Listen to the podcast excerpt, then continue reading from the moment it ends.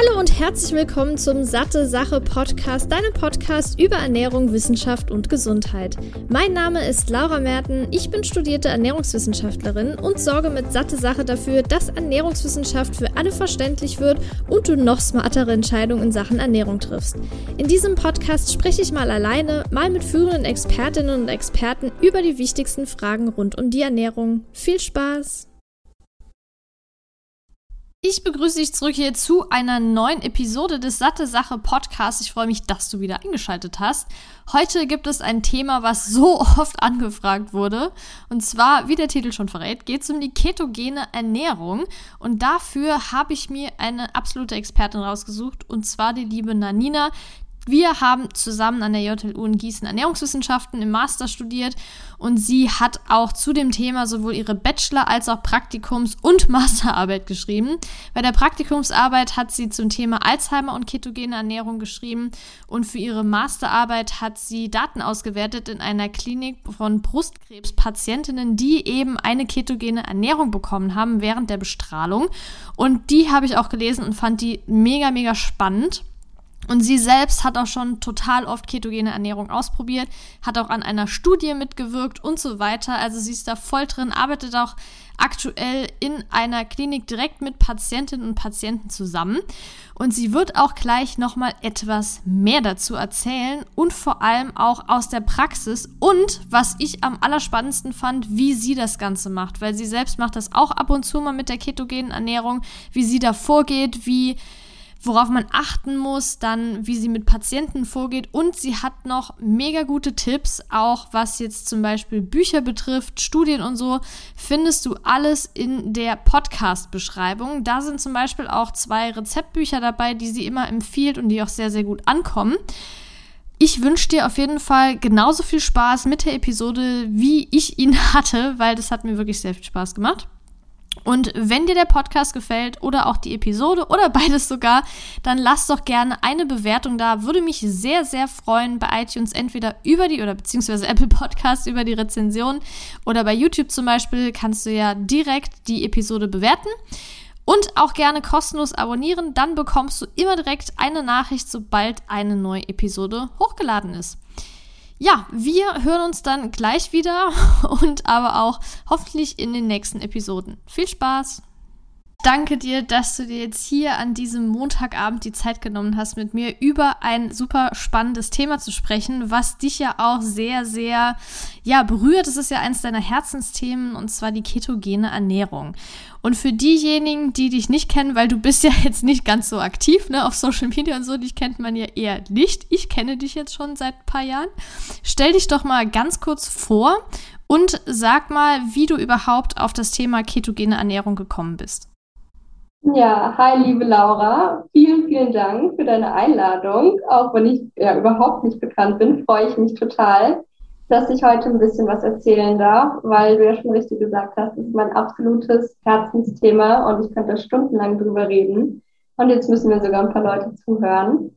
Ja, genau. Also wir haben jetzt zusammen studiert. Ähm, aber mit der ketogenen Ernährung bin ich tatsächlich schon vor meinem ernährungswissenschaftlichen Studium in Kontakt gekommen, wenn ich mich richtig erinnere. Und zwar war das ähm, im Zusammenhang mit Kraftsport. Und da kennen das vielleicht auch ein paar Leute. Ähm, die wenigsten wissen wahrscheinlich, dass das eigentlich vor 100 Jahren für die Epilepsietherapie erfunden wurde. Und einige, ja, bringen es wirklich nur mit Bodybuilding wahrscheinlich in Verbindung. So war das bei mir auch. Da ging es einfach so ein bisschen darum, wie man seine Leistung verbessern kann, aber vor allem halt auch so seine Körperzusammensetzung optimieren. Also da wird es wirklich gerne verwendet, angewendet von Kraftsportlern, weil es den Ruf hat, dass man eben ja gut abnehmen kann und vor allem das Verhältnis Muskulatur und Fettmasse verbessern. Also dass man einfacher Muskulatur erhalten kann in der Diät. Da gibt es auch ein paar biochemische Mechanismen, die das gut erklären können und halt Fettmasse abbauen. Und deswegen, ja, hat es so einen Ruf eben in der Kraftsportlerszene. Und da bin ich auch das erste Mal damit in Berührung gekommen. Habe es deswegen auch ausprobiert und mich dann erst so ein bisschen eingelesen und halt festgestellt, dass es ja viel mehr kann. Und dass es ja eigentlich äh, eine Therapieform ist. Und das fand ich so spannend, dass ich mich dann halt immer mehr eingelesen habe, festgestellt habe, dass es auch noch super viel Potenzial hat das äh, gerade erst so in der Erforschung steckt und das hat mich irgendwie seitdem total fasziniert. Ja. Also du machst ja auch aktiv Kraftsport, Crossfit und alles, ne? War das dann damals von dir eher so die Intention, dass du den Leistung steigern möchtest oder war das eher auf das Körperliche im Sinne von Muskelzunahme und Fettabnahme bezogen? Also damals, ähm, das war auch noch so ein Jahr vor der CrossFit- und Gewichtheberzeit, habe ich das tatsächlich ähm, vor allem aus Neugier ausprobiert und auch, ja, um das, um die Körperzusammensetzung zu verändern oder einfach wissen zu wollen, wie das so funktioniert. Ja, und dann habe ich das selbst ausprobiert und mache das auch immer wieder phasenweise. Jetzt, wo ich halt mehr mit CrossFit angefangen habe, merke ich auch, dass Kohlenhydrate durchaus ihre Vorteile haben, was so Leistung angeht. Mhm. Aber nichtsdestotrotz, ja, baue ich immer mal wieder gerne so phasenweise ein und ähm, so finde ich, ist es auch eigentlich eine gute Sache, dass man es immer mal wieder so zügig macht. Willst du mal kurz erzählen, wie du das dann angehst? Ja, also ich überlege gerade, weil das erste Mal ist ja wirklich schon ein paar Jahre her. Also ich habe mich schon länger ähm, relativ kohlenhydratarm ernährt zu der Zeit, auch weil ich einfach gemerkt habe, dass ich dann lang nicht mehr so müde bin und ja, mich generell irgendwie so ein bisschen fitter fühle, nicht mehr so Stimmungsschwankungen habe. Und dementsprechend war der Umstieg gar nicht so dramatisch, also die Kohlenhydrate noch ein bisschen weiter runterzuschrauben und die Fettzufuhr zu erhöhen. Gerade auch, weil ich eh ein Mensch bin, der sehr gerne fettig ist, muss ich wirklich sagen. Ich liebe Bacon zum Beispiel oder ich liebe Sahne, deswegen das war echt nicht so das Problem. Da muss man immer ein bisschen schauen, wie die individuellen Vorlieben so sind. Und ich bin, glaube ich, damals einfach so eingestiegen, wirklich, dass ich ähm, angefangen habe, Kohlenhydrate zu zählen und die runtergeschraubt habe und die Fette zu erhöhen. Und ich glaube, ich habe auch gar nicht unbedingt gemessen am Anfang, ob ich in Ketose bin, sondern das wirklich einfach mal so ausprobiert. Mittlerweile mache ich es gern, dass ich mit einer Fastenphase starte, dann ist es ein bisschen einfacher, ähm, in Ketose zu kommen. Und ich finde es persönlich auch einfacher, weil man diese Cravings schneller abstellt. Also ich finde es einfacher, was von jetzt auf nachher komplett zu cutten, als es so langsam auszuschleichen. Deswegen mache ich meistens so einen Fastentag und fange dann an. Aber da gibt es wirklich auch ganz viele Möglichkeiten. Viele empfehlen auch erstmal, sich mit einem sportlichen Workout komplett die Glykogenspeicher ja, zu leeren, anzugreifen und dann anzufangen, eben kohlenhydratarm zu essen ja, da gibt es mehrere Möglichkeiten. Aber ich verbinde es entweder gerne mit Fasten oder kann es so einschalten. So. Und Fasten, mein, Fasten meinst du, dass du dann einen Tag lang nichts beziehungsweise maximal 500 Kalorien isst und dann am nächsten Tag einsteigst? Genau, ja. Also ich versuche dann wirklich hauptsächlich Wasser zu trinken, Tee zu trinken, Kaffee zu trinken tatsächlich und ein bisschen Aminosäuren zu mir zu nehmen und dann steige ich am Anfang ein. Das ist eigentlich auch finde ich noch ein ganz guter Tipp, weil oft wird die ketogene Ernährung auch ähm, mit einer sehr ja, liberalen Zufuhr an Proteinen oder auch ein bisschen limitierenden Fuhrzufuhr an Proteinen ähm, in Verbindung gebracht, weil man immer sagt, oh Gott, die Proteine, die schütten ja auch Insulin aus, wenn man die, wenn man die isst und deswegen sind die antiketogen, aber da gibt es mittlerweile eigentlich relativ viele Studien, die sagen, nee, Protein ist nicht so das Problem. Und gerade am Anfang, wenn man in dieser Umstellungsphase ist, da weiß der Körper ja noch gar nicht so genau, was er machen soll und ähm, nimmt dann doch erst einmal ein bisschen Protein im Zweifel aus der Muskulatur her, um sich die Glucose selbst herzustellen, also um Gluconeogenese zu betreiben. Deswegen so in den ersten Tagen ist es schon ganz gut, auch wirklich auf seine Proteinzufuhr zu achten. Und, und wie viel nimmst du da dann immer. zu dir an Protein? Mhm ja, auf jeden Fall 21 Kilogramm Körpergewicht. Okay. ja. Also wenn ich dann das mit Fett kombiniere, wahrscheinlich eher noch ein bisschen mehr. An dem Fastentag würde ich so ein Gramm sagen. Aber muss man auch dazu sagen, da gibt es absolut kein Universalrezept. Das habe ich auch gelernt, gerade in der Arbeit mit den Patienten. Das ist super individuell. War für mich auch eine ganz neue Erfahrung, weil ähm, das weißt du ja sicher auch, wenn man dann nachliest, wie macht man das? Da gibt es so strenge Vorgaben, irgendwie 30 Gramm Kohlenhydrate am Tag oder maximal 5% der ähm, Kilokalorien und mindestens 70 bis 80 Prozent Fett und der Rest darf dann Eiweiß sein, also so relativ strenge Vorgaben. Oder auch für die Epileptiker wurden ja diese ketogenen Ratien, ich weiß nicht, ob du die erklärst oder ob wir die nochmal erklären sollen. Mach das am also, besten gerade mal. genau, also zum Beispiel für die Epileptiker hat man sich eine ketogene Ratio von 4 zu 1 überlegt. Das heißt, es muss viermal so viel Fett gegessen werden wie Protein und Kohlenhydrate zusammen. Dabei wird aber nicht in Kilokalorien gemessen, sondern wirklich in Gramm. Und das ist dann schon super wenig. Ich habe mir das auch mal ausgerechnet für meine Bachelorarbeit damals, glaube ich. Bei einem Kind, weil meistens wird die ähm, ja für Kinder angewendet, die Diät bei Epilepsie-Kindern, sind das, wenn du 1400 Kalorien am Tag essen darfst, 140 Gramm Fett, das ist schon echt viel, 25 Gramm Protein und 10 Gramm Kohlenhydrate. Da bist du halt echt Oha. super doll eingeschränkt. Ja, das klingt nicht so geil, nicht so lecker und ist auch echt schwierig, gesund umzusetzen. Aber da gibt es mittlerweile immer mehr Studien, die sagen, nee, es muss nicht so streng sein. Also da kann man wirklich auch mehr Protein dazu nehmen. Man muss nicht ganz so viel Fett nehmen. Man kann vielleicht mit anderen Fetten arbeiten, mit MCT-Fetten, die ein bisschen ähm, die Ketogenese auch ankurbeln und hat festgestellt, dass das auch bei Epileptikern den gleichen ähm, Effekt hat. Also da muss man echt nicht so streng sein. Und dann kommt es auch noch total individuell auf die Person an wie gut die in, in die Ketose kommt. Also es gibt welche, die müssen super streng sein, also die müssen wahrscheinlich zählen, das vielleicht mit 10 Gramm Kohlenhydrate und so 20, 30 maximal. Und dann gibt es äh, Personen, das hatte ich auch dann in der Klinik, die können Kartoffeln essen und die können Bananen essen und die bleiben trotzdem in Ketose. Also das ist total mhm. verrückt. Und ich glaube, man kann sich auch noch nicht so genau erklären, woran das liegt.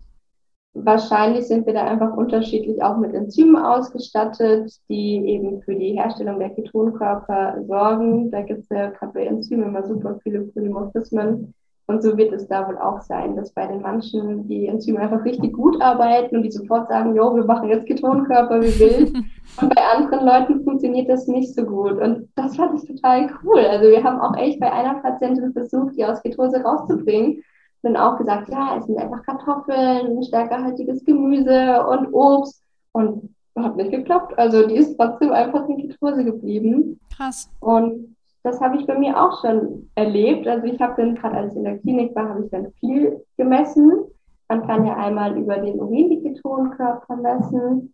Das ist ganz gut, wenn man jetzt erst beginnt mit der Ernährung weil am Anfang ja, ja, das ist das Acetoacetat, also ein Ketonkörper, einer der drei Ketonkörper, der eben über den Urin ausgeschieden wird und ist ein bisschen so das Abfallprodukt. Und dann kannst du einmal im Blut messen, das Beta-Hydroxybutyrat und das ist der Ketonkörper, mit dem der Körper dann auch wirklich arbeitet und was anfängt. Und der ist dann immer messbar.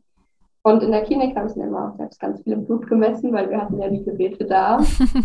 Und dann habe ich auch wirklich viel rum, genau, rumexperimentiert und auch festgestellt, hm, manchmal kann ich sogar auch irgendwie Süßkartoffel essen, mache den Abend Sport und bin am nächsten Tag wieder in Ketose. Also das hat, glaube ich, zum einen ja mit den Enzymen zu tun, zum anderen wahrscheinlich, wie du schon daran gewöhnt bist. Also wenn du das schon öfter gemacht hast, dann kann der Körper auch schneller umstellen, weil er ja weiß, was ihn erwartet.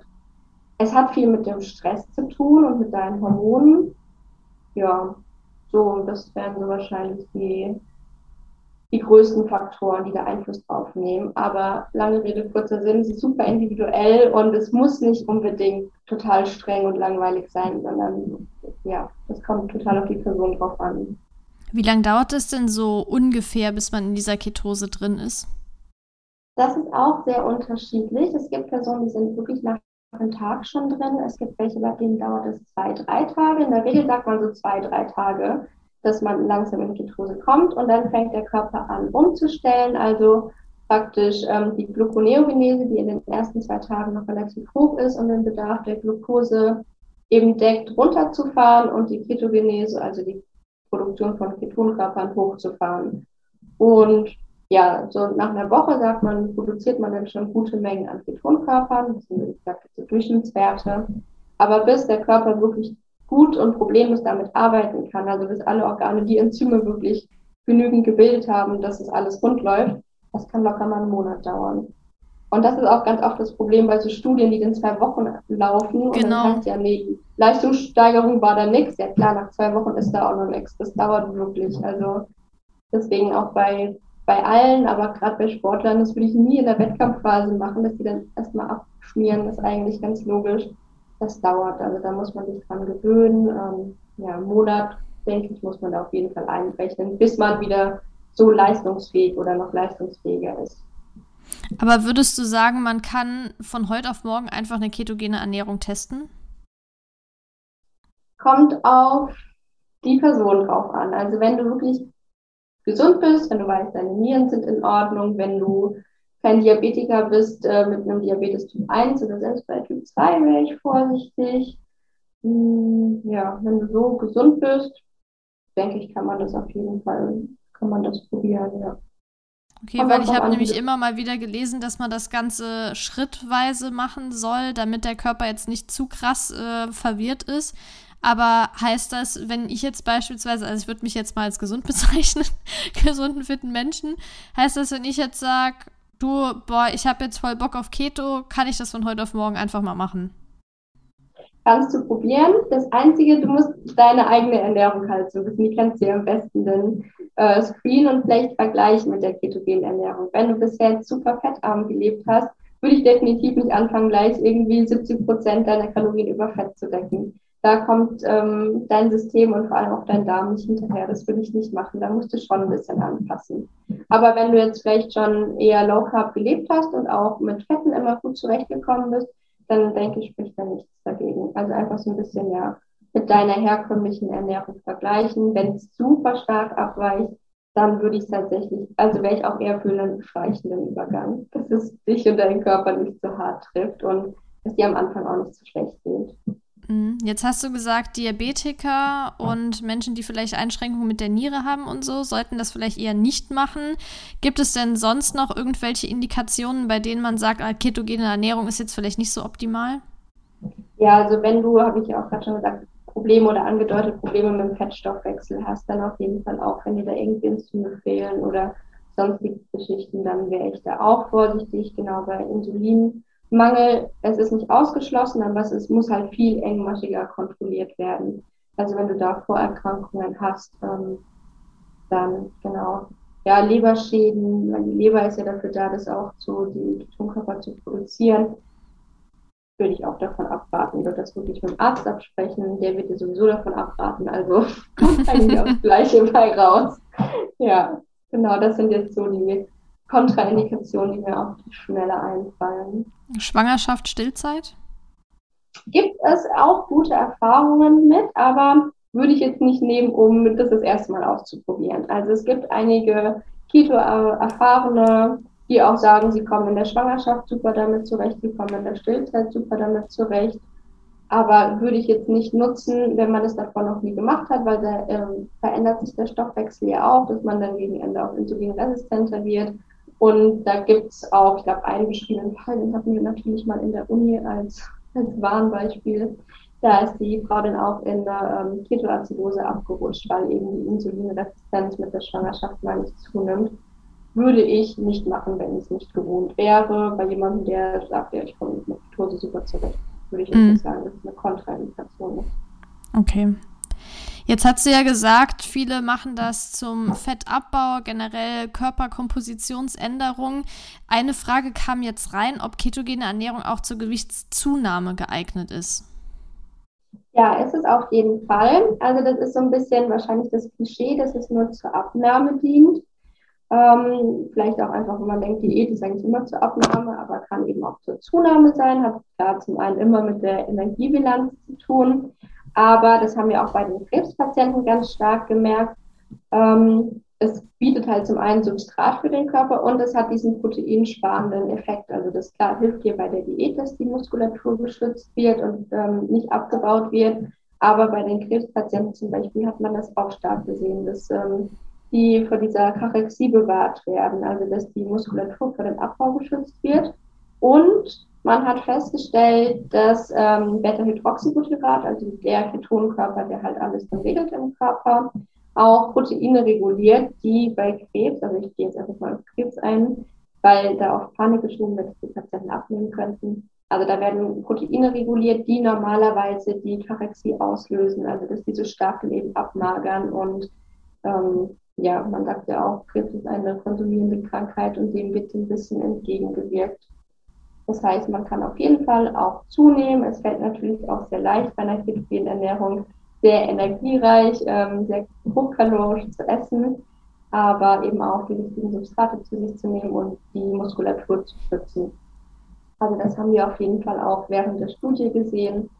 Gerade bei ähm, Patienten mit Hals-Nasen-Ohren-Tumoren hat man es ganz, ganz oft gesehen, dass die sehr stark charakteristisch werden mit der Zeit und auch mit der Zeit der Bestrahlung. Die bekommen nämlich in der Regel dann so eine Flüssignahrung, ähm, fünf bis wenig, glaube ich, weil die meisten dann halt nicht mehr richtig essen können mit der Zeit der Bestrahlung. Und die haben da einmal sehr, sehr stark abgenommen mit dieser Zuckerlösung, die sie da bekommen haben. Und dann haben die von uns ähm, einen Keto-Drink bekommen. Keto-Kal, das wurde auch, glaube ich, für Epileptiker ursprünglich eben entwickelt. Und damit haben sie dann nicht mehr abgenommen.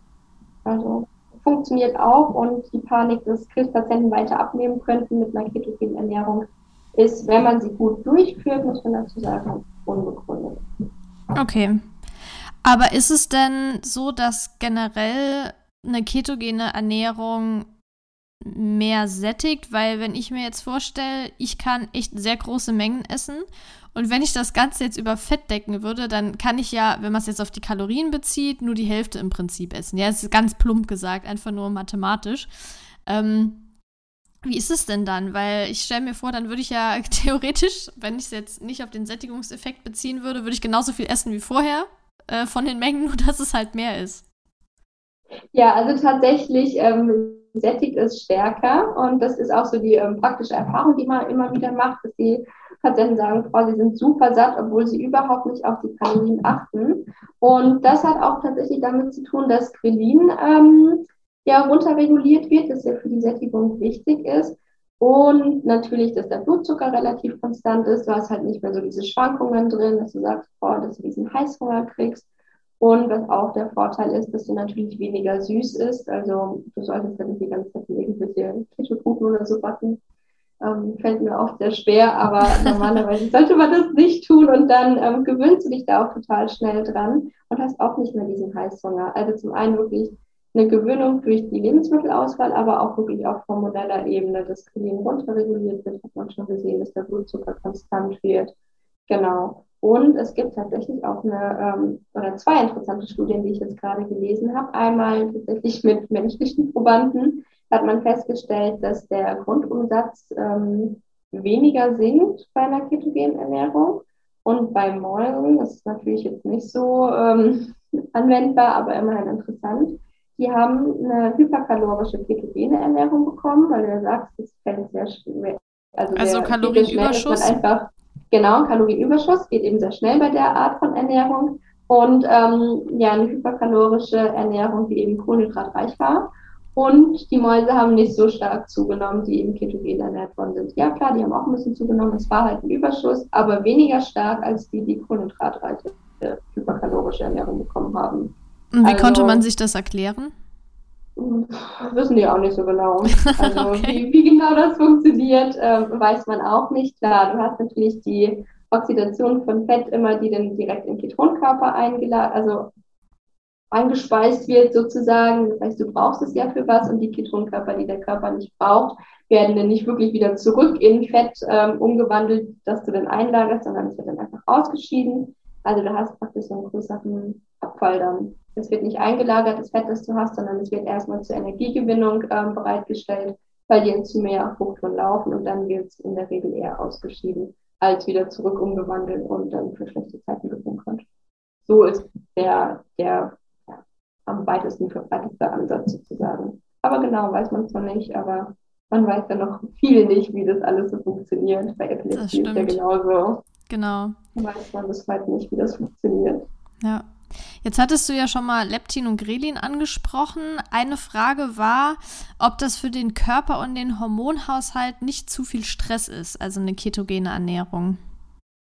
Ja, also auch wenn man es wahrscheinlich nicht mehr hören kann, ist auch eine sehr individuelle Sache, ähm, wie leicht die Person in Ketose kommt, weil ähm, ich habe auch einige erlebt, die das dann sehr stresst, wenn das nicht klappt auf Anhieb. Und dann hast du natürlich das Problem, dass der Körper Stresshormone ausschüttet, dass du einen Anstieg von Adrenalin und Cortisol hast und dann klappt es halt noch weniger gut, weil das sind beides eben Stresshormone, die die Ketogenese verhindern. Das heißt, wenn du dich selbst super stresst oder auch wenn du in einer stressigen Situation bist, keine Ahnung, ähm, Lebensumstände, die dich super stressen und super unbeständig sind, dann würde ich auch nicht sagen, hey, perfekter Zeitpunkt für die ketogene Ernährung, sondern wirklich in Ruhe, wenn man entspannt ist. Und dann kann es auch schon sein, dass gerade in diesen ersten zwei Tagen ähm, Umstellung, von denen ich schon öfter gesprochen habe, es auch mal zu einem erhöhten Cortisolspiegel eben kommt, weil der Körper noch gar nicht so genau weiß, was er macht, weil er noch sehr stark Gluconeogenese betreibt. Ähm, gibt es zum Beispiel auch eine Studie, generell gibt es leider da wenig zu mit dem ähm, Cortisol, wie das da aussieht. Aber es gibt zum Beispiel eine Studie, da hat man uns mit Radfahrern getestet, die man umgestellt hat. Und da hatten die, hatte die Keto-Gruppe nach zwei Tagen einen höheren Cortisolspiegel, aber am Ende hat sich der Basalwert dann wieder eingependelt, ähm, beziehungsweise war vergleichbar mit der Gruppe, die kohlenhydratreicher gegessen hat. Also es pendelt sich dann meistens wieder ein. Ähm, nur am Anfang ist es eben für den Körper Stress und man kann sich natürlich auch selbst super damit stressen und dann ist das wie, ist halt so eine Abwärtsspirale, weil dann klappt es natürlich nicht mehr. Und es gibt auch so die Vermutung, dass es wirklich ähm, für die Nebenniere zu viel Stress ist auf Dauer weil ja der Körper nicht für immer auf Glucose verzichten kann und dann immer ein bisschen Gluconeogenese treiben muss und dass man dann da Probleme kriegt.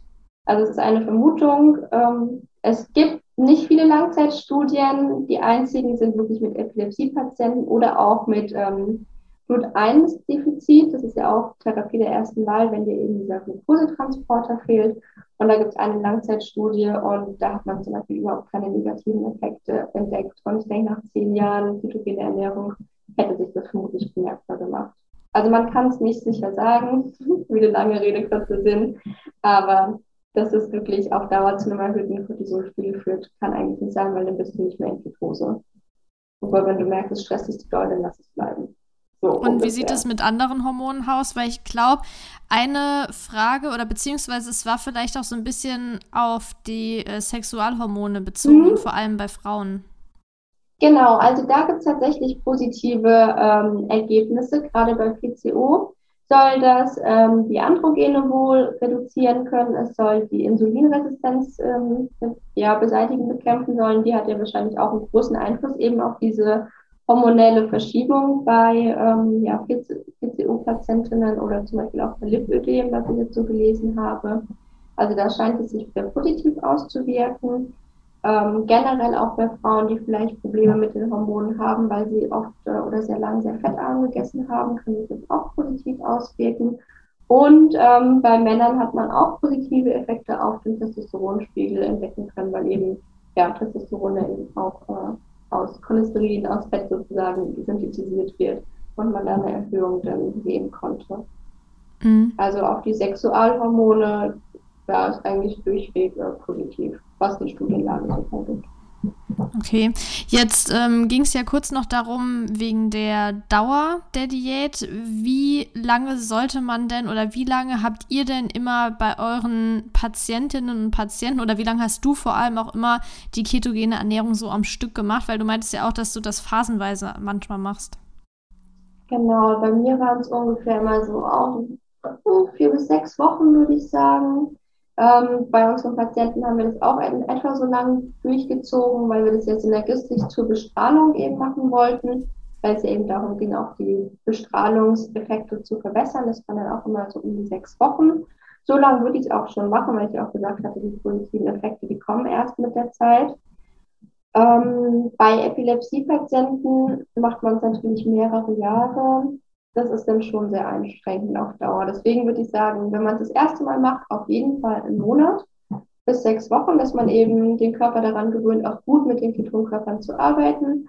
Und dann ja, kann man es wirklich so phasenweise machen, weil man dann auch wesentlich schneller in Ketose kommt, dass man sagt, ja, einmal im Jahr, vielleicht vier Wochen, wenn man das möchte, einfach um den Körper ein bisschen wieder zu trainieren, an diese metabolische Flexibilität zu gewöhnen, dass er zwischen den verschiedenen Substraten einfach switchen kann.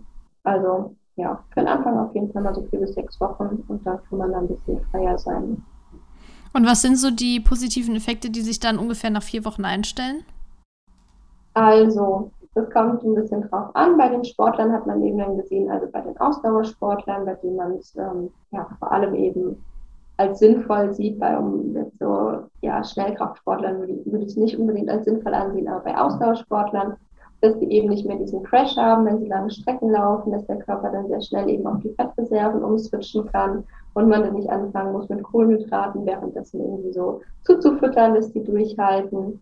Ähm, was wir auch ganz oft bei den Patienten zum Beispiel gesehen haben, das sind ja nicht so Sportler, ne? die haben sich wesentlich fitter gefühlt, die hatten auch weniger Kopfschmerzen. Bei Migräne wird es übrigens auch angewendet. Bin ich jetzt absolut keine Expertin für, aber weiß ich, dass es Kliniken gibt, die das, mm, das stimmt. machen. Also, dass ähm, Migräne nachlässt, Kopfschmerzen, ja, Stimmungsschwankungen, dass man nicht mehr diesen Heißhunger hat, also dass man sich einfach generell gesättigt fühlt. Das haben uns auch ganz viele gesagt, dass sie nicht mehr so viel an Essen denken oder einfach gar nicht mehr. Und ja, ein bisschen zufriedener sind dadurch, weil du halt auch gerade nicht mehr, nicht mehr so an Essen denkst, keinen Hunger mehr hast. Ja, so diese Sachen, sich fitter fühlst. Ich glaube, dass man sich fitter und aufmerksamer fühlt, das ist so der größte Pluspunkt einfach, dass du nicht mehr dieses Carb-Koma hast nach dem Essen. Ja, diese Effekte. Und du meintest ja, der Körper. Okay, du meintest ja, der Körper, der stellt sich dann auch schneller wieder ein, wenn man das nochmal macht. Ist es denn generell so, dass wenn man jetzt einmal eine ketogene Diät probiert hat, sagen wir jetzt mal über sechs, sieben Wochen, dass man langfristig dann eher einen besseren Fettstoffwechsel hat? Also wie lange die Effekte wirklich anhalten, habe ich keine Ahnung. Ich weiß auch nicht, ob es dazu Studien gibt, die sich denn die Enzyme angeschaut haben. Ich kann mir schon vorstellen, dass der Körper dann einfach schneller wieder switcht, aber wenn du jetzt komplett wieder umstellst, dann werden die Enzyme ja auch wieder abgebaut. Also unser Körper ist ja schon relativ gut da drin, die Sachen ja, abzubauen, die er eigentlich nicht braucht. Deswegen kann ich dir überhaupt nicht sagen, wie lange das so anhält. Mhm. Kein Problem. Nee, ist ja auch schwierig zu sagen, ne? Wenn man einmalig irgendwas macht, kann man ja auch nicht sagen, jo, das, das gilt jetzt für zehn Jahre oder so. Das äh, weder bei der Ernährung noch bei anderen äh, Dingen ist das nicht, so. genau. Ja. Aber vielleicht kommen wir jetzt dann mal auf das Thema Epilepsie, weil das ja die ganze Zeit so angerissen äh, wird. Du hast schon gesagt, man kann diesen genauen Wirkmechanismus äh, mittlerweile immer noch nicht sagen. Es gibt ja verschiedene Ansatzpunkte, bei denen man sagt, ja, deshalb könnte es vielleicht bei Epilepsie helfen. Zum einen, weil die Ketonkörper ja so einen sedierenden Effekt haben, also eine antikonvulsive Wirkung. Dann, dass es auch Auswirkungen auf Neurotransmitter und Hormone haben kann oder auch zum Beispiel zur Elektrolytverschiebung führt. Ähm, den hundertprozentigen Erklärungsansatz gibt es noch nicht. Aber ja. äh, eine Frage ist erstens mal, du hast ja gerade eben schon ein bisschen drüber geredet, dass das eigentlich eine Therapieform war, die unter anderem für Epilepsie oder vor allem für Epilepsie-Patienten entwickelt wurde. Gibt es denn da, weil das war auch eine Frage, ähm, bestimmte Epilepsietypen, bei denen das funktioniert und bei anderen vielleicht nicht? Und wie streng muss die ketogene Ernährung dann auch sein? Plus kann es dazu führen, dass sogar Medikamente abgesetzt werden können? Ja, ich kann mit der letzten Frage eigentlich anfangen, weil aktuell ist die ketogene Diät tatsächlich nur induziert bei ähm, ja, medikamentenresistenter oder ja, therapieresistenter äh, Epilepsie. Das heißt also, wenn zwei oder mehr Antikonvulsiva, also diese ähm, antiepileptischen Medikamente versagt haben, dann kommt man erst auf die Idee, eine ketogene Ernährung zu probieren. Das heißt also, die Medikamente brauchst du dann tatsächlich nicht mehr, weil die haben ja nicht funktioniert, so mhm. ungefähr. Ähm, früher, also hat man es für, für alle Formen verwendet, weil es auch irgendwie die einzige Möglichkeit war. Also man musste schon irgendwie super früh das Fasten richtig gut hilft und dass die epileptischen Anfälle dann beim Fasten verschwinden. Und hat halt festgestellt, dass man Fasten ja nicht auf Dauer durchziehen kann. Irgendwann ist halt ein bisschen zu lang. Und ich weiß nicht, wie man es dann rausgefunden hat, aber aus irgendeinem Grund hat man dann festgestellt, dass eben eine ganz starke Reduktion von Kohlenhydraten dazu führt, dass man diesen ähm, Effekt des Fastens imitieren kann. Und dann hat man es wirklich für alle ja, Epilepsieformen auch angewendet und es scheint auch nach wie vor für alle Epilepsieformen zu funktionieren. Für die einen vielleicht besser, für die anderen weniger gut, aber in den meisten Studien, ich glaube, es sind in allen Studien, ähm, haben alle Patienten davon profitiert. Es gibt einige, die können wirklich komplett anfallfrei leben. Es gibt so einen super bekannten Fall, der hat die ketogene Ernährung wieder ein bisschen ähm, ja, zurück ins Rampenlicht gebracht. Das war der von Charlie Abrahams. Das war, ich weiß gar nicht, 1930 oder später, weiß ich gar nicht, vielleicht sogar später, wahrscheinlich später. Ähm, der war eben so ein ähm, ja, resistentes Kind und wurde dann in irgendeiner Klinik mal auf die ketogene Ernährung aufmerksam gemacht. Und es hat so gut funktioniert, dass ähm, die dann so eine Stiftung gegründet haben und da kann man auch jetzt immer noch gut schauen. Also wenn irgendjemand Interesse hat, sich das ein bisschen durchzulesen, auch das therapeutische Know-how dazu, das ist die Charlie Foundation, die man da gegründet hat. Und damit ist es so ein bisschen wieder zurück ins, ja, in, ins Interesse gerückt, dass man das eben für alle, für alle Formen eigentlich verwenden kann. Vor allem eben bei Kindern. Das funktioniert aber auch bei Erwachsenen, also es gibt auch Studien mit Erwachsenen. Und ähm, ja, genau. Ich glaube, bei meisten, oder so mindestens 50 Prozent so in der Regel, gibt es auch eine komplette Reduktion bzw. Anfallfreiheit der Patienten dann. Und wie gesagt, ein paar, bei denen es nicht hilft, gibt es immer, aber so in der Regel kann ich es nicht einformen, ja. Krass, also das ist auf jeden Fall schon mal, würde ich sagen, ein sehr, sehr gutes äh, Ergebnis. Ne? Also bei 50 Prozent, wenn da schon eine deutliche Verbesserung zu sehen ist, das äh, also krass, was man da mit Ernährung machen kann. Ich meine, klar, es, stecken ja wichtige Prozesse dahinter, die eben auch mit der Krankheit zu tun haben. Aber nichtsdestotrotz, wenn man sich überlegt, äh, entweder eine, gut, okay, es ist eine streng limitierte Ernährungsform oder halt Medikamente. Also ich selbst bin ja auch Epileptikerin. Allerdings habe ich das riesen, riesen Glück, dass es bei mir wirklich nur durch so äh, krasse Lichtreflexe ausgelöst wird. Und ich hatte jetzt auch schon jahrelang keinen Anfall mehr. Ich bin da sehr gut medikamentös eingestellt brauche auch Gott sei Dank nur ein Medikament und so, also mir geht's tipptopp.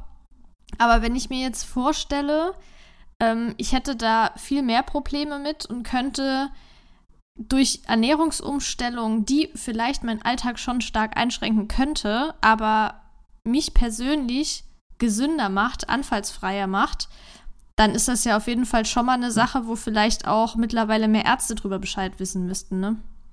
Also finde ich auch, ich finde es total cool, dass das eben so funktioniert. Und was das Tolle auch ist, die Kinder müssen das nicht lebenslang machen. Das ist es nämlich. Also Ach, okay. das machen die so, hm, das äh, habe ich ganz vergessen zu sagen. Die machen das fünf Jahre so oder so drei bis fünf Jahre ungefähr und dann ist gut. Also dann können die normal. Ohne essen. Witz. Mm, ja, also das kann man sich, deswegen sage ich hier, Charlie Abrahams kann man mal gucken. Da gibt es auch jetzt Videos von ihm, wie er mittlerweile Vorträge hält und so weiter. Krass. Das fünf Jahre gemacht. Ist jetzt komplett normal und ja, ist jetzt wahrscheinlich nicht ein ganz normaler junger Mann, aber er braucht halt keine Medikamente und nichts. Und das ist auch so das Traurige, was du gerade sagst. Ganz viele Ärzte wissen das nicht. Ich habe letztens von einem gelesen, auch ein Interview, der so sagte, er wüsste nicht, was das bringen soll. Und dann liest halt mal ein paar Studien dazu, ne? Und auch viele Epileptiker, die das nicht wissen. Und das finde ich total traurig, dass man nicht mal die Wahl hat und sagt, okay, entweder halt hier Medikamente, ich weiß nicht, da kennst du dich dann viel besser aus, was für Nebenwirkungen die machen, aber ich glaube, mhm. gerade wenn du halt auch eine Kombination hast, ist es nicht so witzig. Oder eine Ernährung, die natürlich einschränkend ist, aber das war ja gleich auch eine Frage. Sie muss definitiv nicht so einschränkend sein, wie man früher dachte. Man braucht nicht dieses 4 zu 1 Verhältnis, sondern es gibt mittlerweile sogar Studien dazu. Da hat man zum Beispiel die modifizierte Atkins-Diät ausprobiert und die verglichen mit so einer ganz strengen klassischen Kohlenhydrat-Ernährung. Ähm, beziehungsweise ketogenen Ernährung. Da hat man ähm, zwar angefangen, wirklich mit sehr wenig Kohlenhydraten, aber sie sind schrittweise so an die Toleranz hochgearbeitet und dann immer mehr Kohlenhydrate in die Ernährung eingebaut und zum Beispiel auch mit MCT-Fetten dazu gearbeitet und festgestellt, dass die Reduktion der Anfälle wirklich ja, fast identisch war. Also man braucht wirklich gar nicht so dieses strenge Verhältnis und man braucht keinen keine super hohen Ketonwerte im Blut, dass es funktioniert. Also es ist, denke ich, durchaus machbar.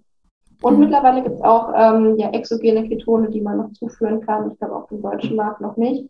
Wird aber bestimmt auch kommen. Und ähm, ja, dann ist, dann ist sowieso easy. Wenn man die einfach ins Getränk rührt und dann ja, hat man die Ketonkörper im Blut. Krass. Ich bin auf jeden Fall sehr, sehr gespannt. Also ich habe ja auch das Gefühl, dass gerade was die ketogene Ernährung betrifft, da nochmal in den letzten, weiß ich nicht, vier, fünf Jahren mehr aufgerollt wurde, ne? dass da jetzt ja. noch mehr äh, untersucht wird. Also ich habe bei, ähm, bei Google Scholar ist das, glaube ich, da kann man ja einen, Fach, äh, einen Begriff einfach eingeben ne? und dann steht ja links so, ist eine ähm, wie heißt, es ist einfach so eine Übersicht, wie sich das in den letzten Jahren verändert hat, wie viele Anzahl der Studien hochgeladen wurden und so weiter. Und da kann man das ja immer gut sehen, ne? wann wurde wie viel untersucht. Und da ist auch nochmal so ein richtiger Peak gewesen in den letzten Jahren, habe ich gesehen. Also ich bin da wirklich gespannt, was alles noch äh, kommen wird in den nächsten Jahren. Genau, es wird auch viel geforscht. Zu MS wird auch geforscht. Da gibt es auch eine ähm, Forschungsgruppe um, Bock heißt der, glaube ich, mit Nachname oder Vorname, fällt mir nicht ein, müsste ich nochmal nachgucken, der mit MS-Patienten arbeitet. Alzheimer gab es noch nicht so super viel, als ich meine Bachelorarbeit geschrieben hatte. Mittlerweile gibt es da auch viel mehr Studien zu. Mhm. Migräne hatten wir schon gesagt. Also es gibt Parkinson, es gibt richtig viele Erkrankungen, bei denen man mittlerweile merkt, dass es wirklich funktionieren könnte und wo jetzt auch mehr Forschung investiert wird. Und das finde ich auch super spannend wenn man überlegt, die gibt es halt seit 100 Jahren. Die wurde mhm. 1921 erfunden und jetzt so langsam kommt man Oh, Jubiläum, dann ist ja gerade passend, dass wir das dieses ja, Jahr genau. aufnehmen. Dachte ich mir auch, also voll die Jubiläumsfolge, genau. Krass. Und jetzt tut sich erst was. Ja. ja, der Hammer. Ja, eigentlich, ich habe hier meine Masterarbeit über MS geschrieben, ne, weißt du ja. Und da war mhm. auch eigentlich der erste Bezug ketogene Ernährung. Äh, und ah, dann, cool. ja, ja, dann meinte der Fasshauer aber, dass es noch nicht genug dazu gibt und dass ich dann lieber was anderes nehmen soll. Dann habe ich letztendlich Vitamin D genommen, weil es da dann doch mehr gab, vor allem Humanstudien. Mehr, ne? ähm, ja. Und, ja, aber trotzdem auf jeden Fall ein sehr spannender Ansatz. Oh. Ähm, jetzt würde ich gerne mal noch ein bisschen mehr in das Praktische einsteigen, weil ich glaube, das ist auch, was viele interessiert. Und zwar, wie setzt man das um? Du hast ja schon gesagt, wie man am besten anfängt und so, ne? Und dass du Bacon und Sahne magst und dass es deshalb dir nicht so schwer gefallen ist, ne? Aber vielleicht können wir jetzt gerade mal ein bisschen zusammenfassen, welche Lebensmittel man da vor allem essen sollte. Und da auf jeden Fall einmal das Omnivore, aber auch vegetarisch und vor allem auch vegan, weil das war auch eine Frage, kann man sich auch ketogen vegan ernähren? Ja, kann man, habe ich sogar auch mal ausprobiert, weil es ganz oft ähm, ja gesagt wird, nee, das funktioniert nicht und doch funktioniert auf jeden Fall. Aber erstmal ähm, zu den Lebensmitteln, die man vielleicht können wir anfangen, die man nicht essen sollte, weil so haben wir auch mit unseren Patienten angefangen. Ja. Also die haben wirklich so eine Liste bekommen mit äh, linke Seite dürfen sie essen, rechte Seite dürfen sie nicht essen. Und das hat erstaunlich gut geklappt. Natürlich fallen am Anfang erstmal alle, alles, was mit Getreide irgendwie zu tun hat, weg. Also klar, Brot, Nudeln, Reis, Kartoffeln, aber halt auch sehr stärkehaltiges Gemüse oder beziehungsweise Hülsenfrüchte eben. Das war schon auch für viele ganz schlimm. Das war auch ähm, mhm. ja, so im Fränkischen und die Leute sind fast durchgedreht, als ich gesagt habe, es gibt jetzt kein Brot mehr. Das Tolle ist, dass man mittlerweile sogar äh, ketogenes Brot zu kaufen bekommt, wenn man keine Lust hat zu backen. Ansonsten kann man Getreide super gut äh, durch Nüsse und Samen ersetzen. Das wäre schon mal das eine, was man also viel essen kann. Nüsse, Samen, Mandelmehl, Kokosmehl, Leinsamenmehl, Macadamia-Mehl, das geht alles sehr gut. An Nüssen geht eigentlich auch alles, außer die Cashewnuss, die hat ein bisschen viel Kohlenhydrate. Also wenn man ganz streng sein möchte, lässt man sie weg. Wenn man merkt, man kann sie einbauen, weil man nicht zu den ähm, Menschen gehört, die halt super streng sein müssen, geht das auch. Also an Nüssen geht eigentlich alles. Genau, und das, damit kann man eben Getreide gut ersetzen. Dann beim Gemüse muss man ein bisschen aufpassen, eben sehr stärkehaltiges Gemüse wie Kartoffeln, Süßkartoffeln, fallen natürlich weg. Ansonsten kann man eigentlich auch alles essen. Roter Paprika, Karotten kann man vielleicht ein bisschen aufpassen. Aber ich finde, Gemüse ist definitiv äh, das falsche Lebensmittel oder die falsche Lebensmittelgruppe, wo man sparsam sein ja, sollte. Total. Und auch wenn ich jetzt sage, ja, ich finde Bacon und Sahne toll, das heißt nicht, dass man das die ganze Zeit essen sollte. Und das ist gleich auch leider so ein gängiges Klischee, dass das so super ungesund ist. Nee, Gemüse gehört immer dazu haben wir auch unseren Patienten gesagt, zu jeder Mahlzeit gehört Gemüse, natürlich grünes Gemüse, das geht äh, en masse, wirklich alles an Salat oder ja, Spinat geht natürlich. Im Winter sind Kohlsorten super, die richtig gut funktionieren. Deswegen mache ich den Winter auch immer sehr gerne dafür, weil man halt da ähm, auch bessere Lebensmittel einfach findet. Im Sommer, wenn du viel Obst hast, musst du da natürlich auch ein bisschen aufpassen. Beeren gehen, Apfel gehen bei den meisten tatsächlich auch, aber da musst du schon ein bisschen, wie gesagt, bei der einen Gemüse eine Banane. Aber ansonsten musst du da halt ein bisschen aufpassen, was Obst angeht. Und vielleicht auch die Menge ein bisschen im Blick halten. Aber ansonsten, Gemüse ist auf jeden Fall sehr, sehr wichtig. Ähm, genau, natürlich, wenn man äh, Fleisch isst, kann man auf jeden Fall auch Fleisch gerne essen, auf die Qualität definitiv achten. Also gerade wenn du eben sehr viel Fett isst, ist es wichtig, was für Fette du zu dir nimmst. Und wenn du auf Weidehaltung achtest und auf ja, ähm, gute Fütterung der Tiere, dann kannst du auch nochmal ein bisschen was für deine Omega-3, Omega-6-Fettsäuren tun. Also dass du eben nicht zu viele Omega-6-Fettsäuren aufnimmst, da musst du auch schon ein bisschen drauf oder solltest ein bisschen drauf achten, finde ich. Ähm, abgesehen vom Tierwohl ist eine andere Frage, aber auch aus gesundheitlichen Gründen immer auf hochwertiges und ja, am besten Weidefleisch eben schauen. Bei den Eiern genauso. Eier sind auch eine super Sache für die ketogene Ernährung, ähm, aber am besten auch eben von Freilandhühnern. Genau, ansonsten ja, Milch, Milchprodukte. Gibt es einige, die das nicht so gut vertragen, warum auch immer, also mit der oder dadurch nicht so gut in Ketose kommen womit das zu tun hat, ob da wirklich der Laktosegehalt so hoch ist. Also der Zuckergehalt kann ich nicht sagen. Es gibt auch viele, die das gut vertragen. Also geht auch eben, kann man gern Vollfettprodukte nehmen, hochwertige Weidefutter. Kokosöl ist super gut, eben auch mit den mittelfettigen Fettsäuren, die ich schon erwähnt habe, die die Ketogenese also nochmal besonders steigern. Ja, genau. Es war jetzt so ein bisschen Fisch. Äh, durcheinander wahrscheinlich. Genau, Fisch natürlich auch auch für die Omega-3-Fettsäuren. Die Omega-3-Fettsäuren, gerade Eicosapentaensäure, scheint sogar auch die Produktion von Ketonkörpern, warum auch immer, noch zu fördern. Also auch eine sehr gute Sache. Natürlich auch auf die Herkunft und so weiter achten. Werbung. Fetter Fisch ist also fester Bestandteil einer ketogenen Ernährung. Neben dieser vermuteten Wirkung auf die Produktion von Ketonkörpern gibt es aber auch noch andere Vorzüge, die durch zahlreiche Studien sogar gesichert sind, wie zum Beispiel, dass EPA und DHA zu einer normalen Herzfunktion beitragen und DHA zur Erhaltung einer normalen Gehirnfunktion sowie auch normaler Sehkraft beiträgt. Wenn du jetzt allerdings, wie ich, kein Fisch isst, kommen besonders EPA und DHA aufgrund der geringen Umwandlungsrate zu kurz. Daher kann es durchaus sinnvoll sein, hochwertiges pflanzliches Algenöl zu nutzen und genau das bekommst du bei Norsan sogar noch aus umweltschonendem Anbau. Das vegane Omega-3 von Norsan enthält auch zudem hochwertiges Bio-Olivenöl als Antioxidant und 800 internationale Einheiten veganes Vitamin D3. Neben diesem Öl bietet Norsan das hochdosierte Omega-3 übrigens auch in Kapseln an. Und das Gute daran, weder das Öl noch die Kapseln haben einen fischigen Geruch oder Geschmack, was ja leider oft das Problem ist. Und damit auch du dich jetzt vom Omega-3-Experten Norsan überzeugen kannst, konnte ich einen Rabattcode für dich ergattern.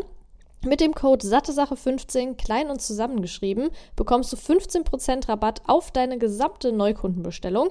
Ganz einfach unter www.norsan.de per Mail oder Telefon einlösen und deinen eigenen Omega-3-Bedarf decken sowie den deiner Liebsten. Werbung Ende. Und bei Käse ja. oder Milchprodukten kann man dann sagen, laktosefreie oder von Natur aus laktosefreie Produkte kann man essen? Also eigentlich gibt es da keinen Zusammenhang. Das würde ich wirklich jedem einfach raten, auszuprobieren. Man kann auch ganz normal mit Laktose die Produkte nehmen, wenn man die gut verträgt. Vielleicht vertragen manche Leute Laktose nicht so gut und kommen deswegen auch nicht so gut in Ketose. Die können das dann probieren. Das ist aber einfach nur so eine ähm, Beobachtung, die ich gemacht habe. Da kann ich echt nicht sagen, woran das liegt. Aber man könnte zum Beispiel versuchen, die ja, Milchprodukte zu reduzieren, wegzulassen auf laktosefrei umzusteigen, wenn es nicht klappt mit der Ketose. Einfach so als, ja, mach mal, um das auszuprobieren. Mhm. Wie sieht es denn mit Proteinpulver aus?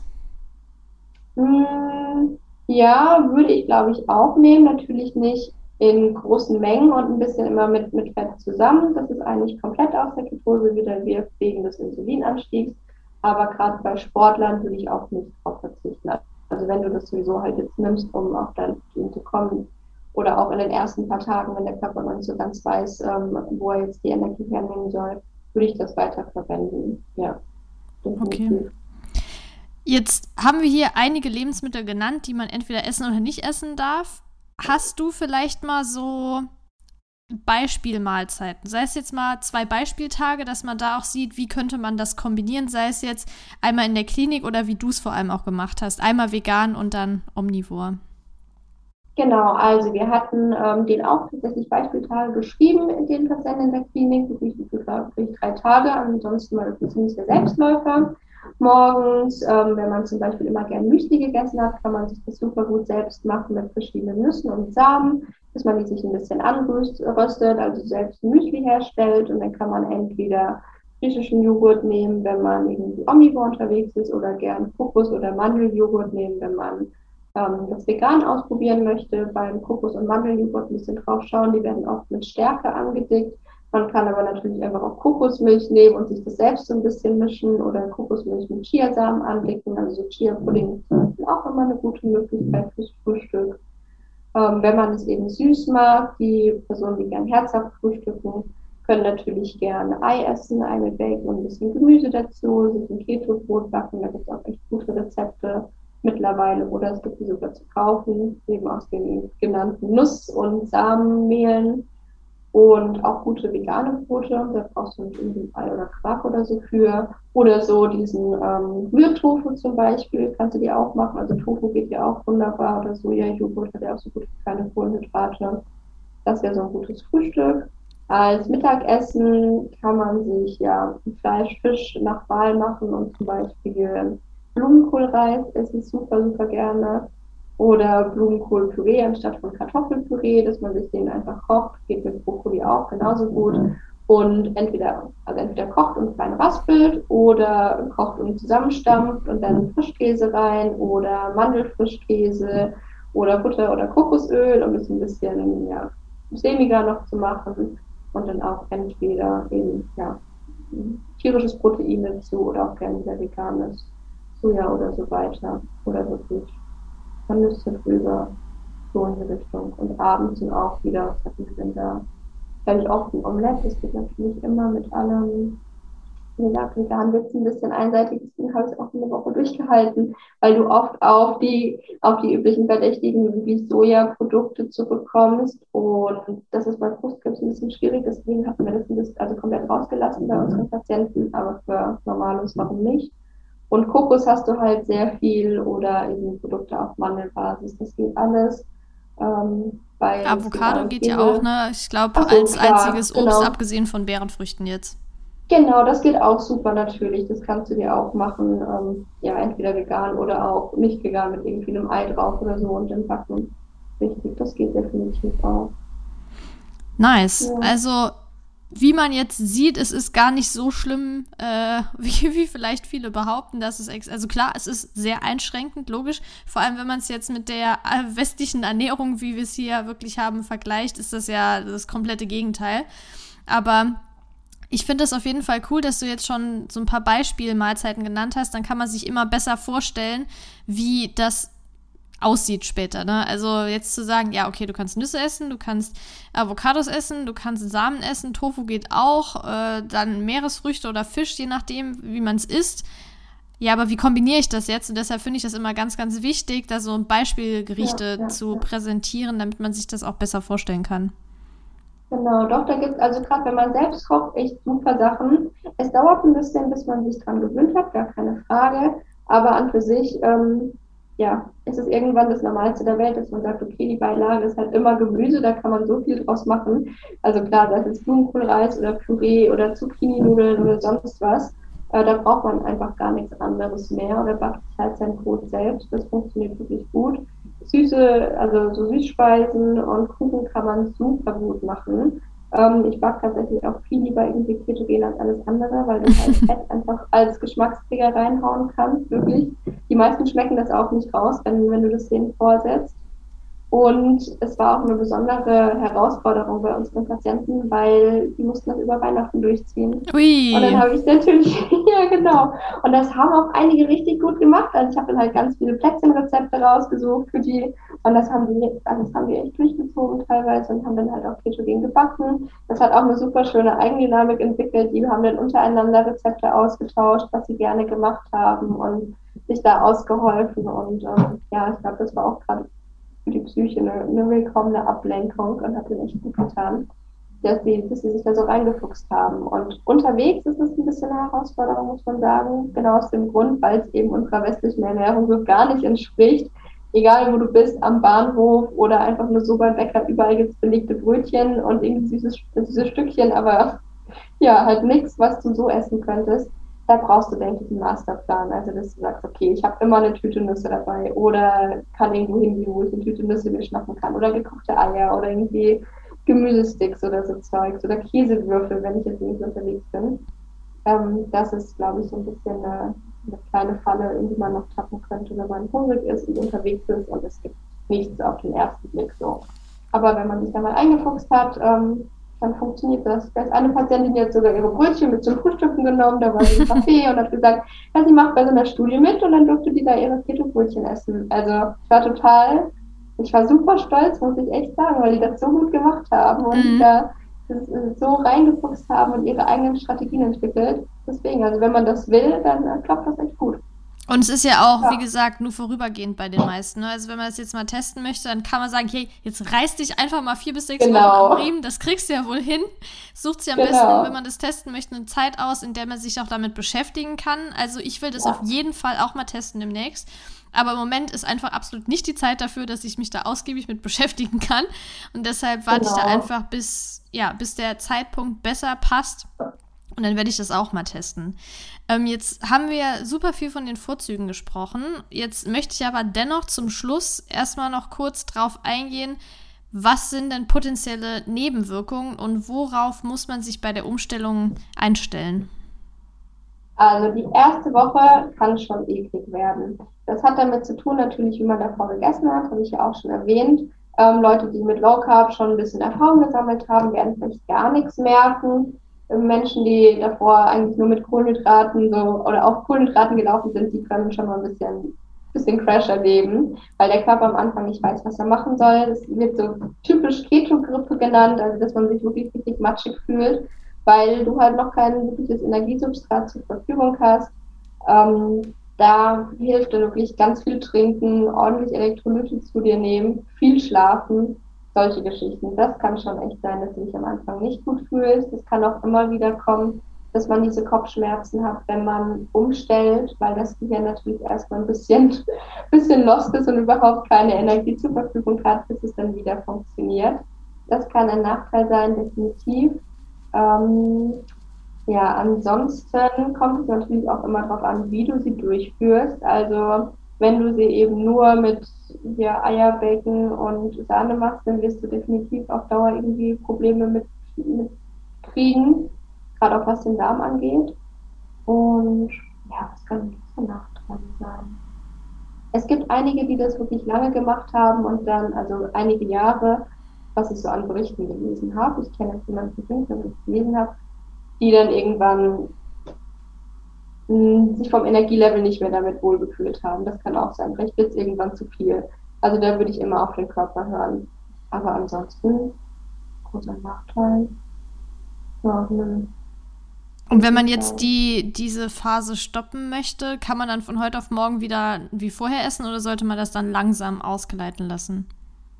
Ich würde das auch immer wieder langsam ausgleiten lassen bzw. steigern es passiert jetzt nichts, wenn du, wenn du sofort wieder umstellst, definitiv nicht, ähm, außer dass du dich wahrscheinlich sehr, sehr unwohl fühlen wirst, weil wenn du halt weniger Kohlenhydrate bzw. fast gar keine isst, dann reguliert der Körper da ja auch die Enzyme runter und äh, die Transporter. Und wenn du das dann wieder isst, dann ja, wird das mit sehr viel Bauchschmerzen vermutlich zusammenhängen, du wirst sehr, sehr viel Wasser ziehen, also das wird nicht angenehm, das würde ich auch finden leicht einschleichen. Es ist kein Muss, definitiv nicht. Also habe ich auch schon, dass ich dann einfach, weil es bestimmt nicht klug, aber Ketogen gegessen habe und dann bei irgendeinem Geburtstag, Urlaub oder whatever, kennt man ja alles und dann ist man halt am nächsten Tag irgendwie fünf Kilo schwerer gefühlt. Aber das ist, denke ich, für den Körper nicht das Angenehmste. Also das langsam wieder ja, zu steigern, ist wahrscheinlich sinnvoller.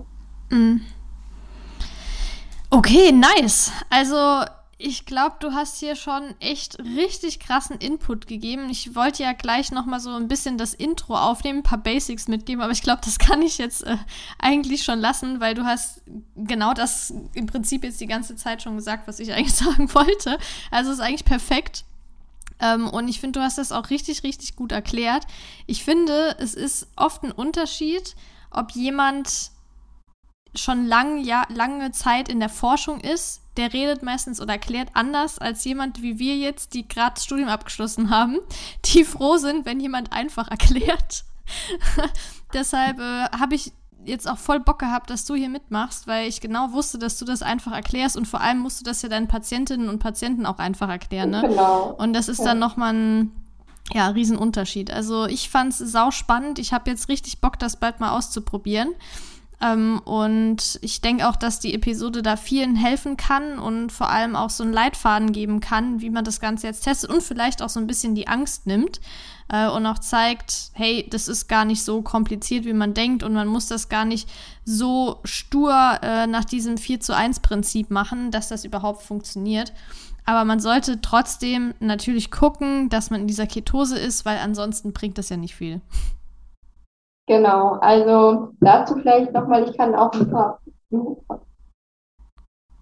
so, dir gerne noch ein paar Bücher irgendwie weiterleiten, die vielleicht Klar. auch den Patienten gut geholfen haben, wo gute Rezepte auch drinstehen, die ich so super benutzerfreundlich fand.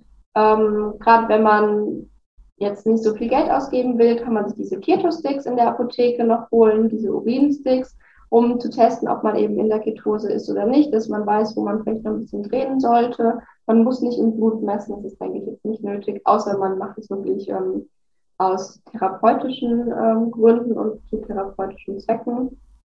Ja, aber es ist wirklich nicht so kompliziert, wie man denkt und nicht so lebensgefährlich, wie uns viele einreden wollen. Ich muss dazu sagen, ich bin halt auch super begeistert einfach davon, was das alles kann. Deswegen rede ich wahrscheinlich auch sehr positiv davon, weil ich auch gar keine negativen Erfahrungen damit gemacht habe. Da geht es vielleicht manchmal auch anders, aber ich wüsste nicht, warum man das nicht ausprobieren sollte. Und es freut mich auch voll, wenn du das mal ausprobieren willst. Ich freue mich über jeden, der das mal ausprobieren will. Und freue mich auch schon riesig über deine Berichte. Ich hoffe, die bekomme ich dann auch. Und Definitiv. Ja, ich stehe immer voll gerne mit äh, Rat und Tat und Tipps zur Seite. Ja, freue mich über jeden, der dem Ganzen vielleicht ein bisschen aufgeschlossener gegenübersteht. Und ich rede einfach sau gerne darüber. und deswegen, ja, es ist cool, wenn wir da jetzt immer zuhören muss. Also war super schön, hat mich auch riesig gefreut, dass ich das auch heute mit dir aufnehmen durfte. Ich fand es auch auf jeden Fall sehr, sehr cool. Und wenn ich das austeste, werde ich auch das auch mit Sicherheit bei Instagram dokumentieren, äh, damit das auch für mich klar so ein bisschen Anreiz ist. Also, wenn ich was mache, dann ziehe ich das auch durch. Ne? So ist es jetzt nicht. Ich brauche kein Social Media, um da irgendwie Pressure zu haben. Aber trotzdem ist es ja auch bestimmt interessant für andere zu sehen, wie sich das ändert und so weiter. Also, ja, sei gespannt. Ich weiß nicht genau, wann ich es schaffe, das zu machen. Ende des Jahres wahrscheinlich eher. Aber du Winter ist eine gute Zeit. Mit, ja, ne? Wahrscheinlich schon. Sommer ist ätzend, würde ich auch nie machen. Also es ist natürlich ein anderer Anreiz, wenn du eine Erkrankung hast, das ist mhm. ganz klar. Aber wenn wir es so just for fun machen, ich würde mir nie die Zeit aussuchen, in der es super gute Beeren, äh, Beeren sage ich, Sommerfrüchte gibt, abseits von Beeren und in der es so viel Eis zu essen gibt. Da würde ich nicht was machen. Aber im Winter, also das genau, kann ich anders sagen, meine liebste Zeit ist echt so Januar, wo ich das eigentlich immer mache so nach Weihnachten, weil du eh keinen Bock mehr auf Süßigkeiten hast, weil es halt außer Kohl und so Sauerkraut und so Zeug auch eigentlich nichts Cooles zu essen gibt, dann finde ich, kann man das immer mal machen. Also kann man ja so ein bisschen an das saisonale Angebot auch an Lebensmitteln anpassen. Deswegen finde ich immer Januar eigentlich eine coole Zeit. Okay, perfekt. Ja, dann danke ich dir nochmal an dieser Stelle du schickst mir am besten noch ein paar Bücher und Links, Studien und so weiter, die du gerade auf dem Schirm hast. Ich packe die dann immer gerne nochmal unten in die Podcast-Beschreibung für diejenigen, die sich da noch weiter einlesen möchten und so. Und weil wir das Ganze ja sowieso transparent halten möchten. Und dann wünsche ich dir ansonsten noch einen schönen Abend, eine schöne Restwoche und wir hören ja sowieso voneinander. Ja, vielen Dank. Das wünsche ich dir natürlich auch.